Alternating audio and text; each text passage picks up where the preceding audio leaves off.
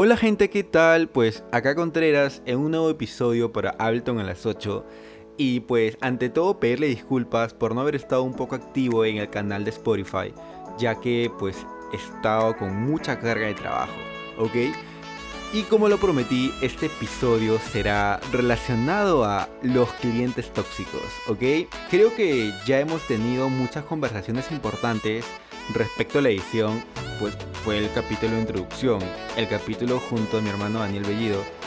Y pues yo creo que para este episodio podríamos hablar un poquito así en onda y para que ustedes también sepan con qué tipos de compradores tal vez se van a poder cruzar en el camino, ¿ok?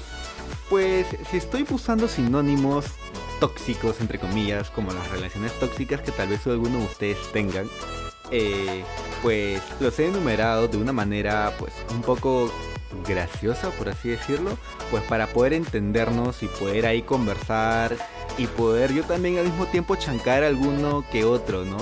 pues siempre, siempre hay un pequeño descargo tal vez cuando uno trabaja y pues a veces, como tal vez a alguno de ustedes les pasará, se cruza con todo tipo de gente en este trabajo. Pues para empezar tenemos al posesivo, ¿no? Al posesivo.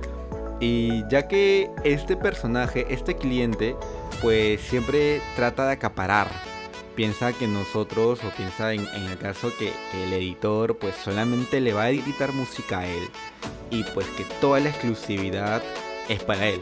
Paga como los demás, pero él piensa que es único, ¿no? Pues ahí siempre está el, eh, el poder hablar con ellos antes de, Y si por obvio quiere un poco más de exclusividad, pues hay un precio más exclusivo tal vez para él, ¿no? Eh, es mi manera de pensar. De ahí también tenemos en segundo lugar al fresco, ¿no? Está el fresco, el que en verdad, pues, eh, te paga cuando se le da la gana y lo peor aún te paga y tarde, a pesar que te paga tarde, te exige como si fuera el que te pagase antes que tú creas una membresía y pues eh, siempre existe ese, ese conflicto, ¿no? Ese dolor de cabeza cada vez que le tienes que hablar, cada vez que tienes que ir detrás de él siempre hay uno que tienes que llevarlo de la mano porque si no se te sale de control, ¿no? Eh, de ahí tenemos al fantasma, ¿no? Al cliente fantasma. El cliente fantasma es, bueno, tal vez alguno de ustedes pasará por ello, no sé, yo sí lo paso. Eh, el cliente fantasma es aquel que pues no te habla nunca, desaparece por la faz de la tierra y simplemente se hace presente a, tu cuenta bancaria el día de los pagos y después de eso desaparece otra vez. Pues me ha pasado y este y me pasa. Pero este, bueno, son tal vez este gente ocupada, ¿no? No puedo ir contra la vida de, mis clientes.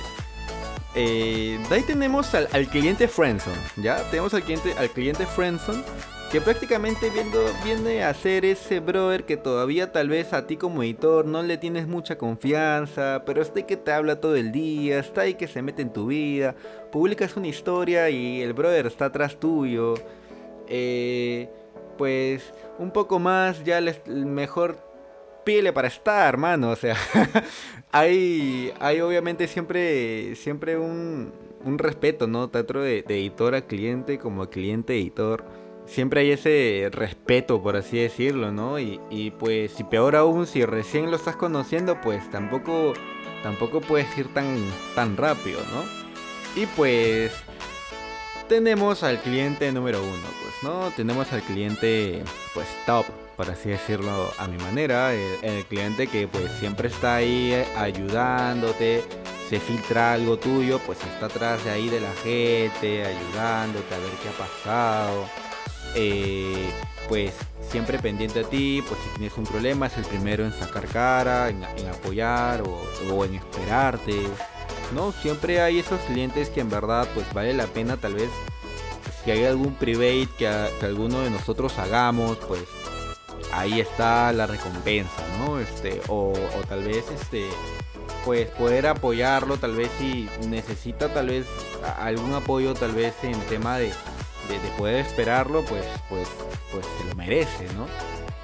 Y a ver, para terminar tenemos pues al, al, cliente convenido, ¿no? Que viene a ser lo contrario del cliente número uno, ya que él hace de todo a propósito para poder pedirte algo más, ¿no?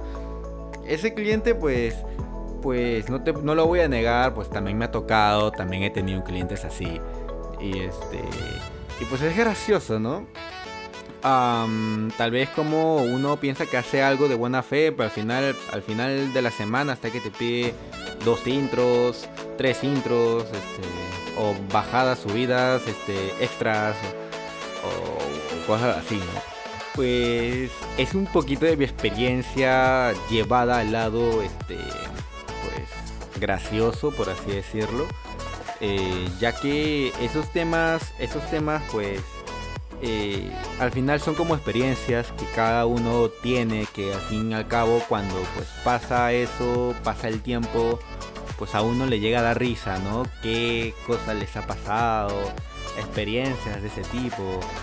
Pues eh, tampoco mi intención, la verdad, es este, meter mucho chambullo, por así decirlo, esto Simplemente como les comento, a mí, a mi corta experiencia, pues son cosas que cuando las recuerdo me dan risa y pues transmitirles un poco de eso, tal vez pues sería bueno, ¿no? Tal vez alguno de ustedes mientras escucha se va a reír porque dice, ah, a mí me está pasando, ¿no? O peor aún, envían el podcast al cliente y, oh, escucha, a propósito con segundo, ¿no?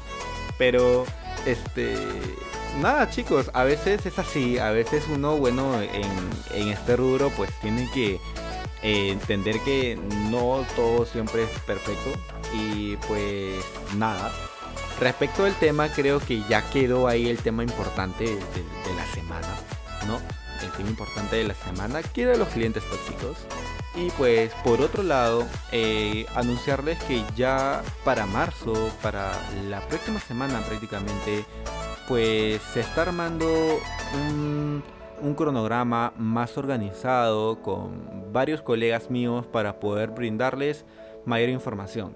Este episodio ha sido muy random, por así decirlo. Es, tema, es un tema que me han estado pidiendo por interno, me han estado hablando y obviamente para poder salir del lado técnico, ok, de lo que es edición y pues conversar un rato, puedan conocerme más, cómo es que, cómo es que me expreso, cómo es que pienso, cómo es que me dan risa de unas cosas.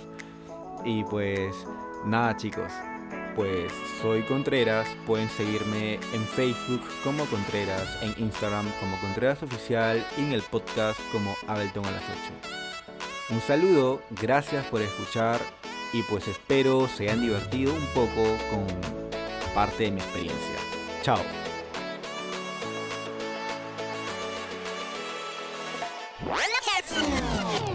Siempre esa... Uy, no móvil eso.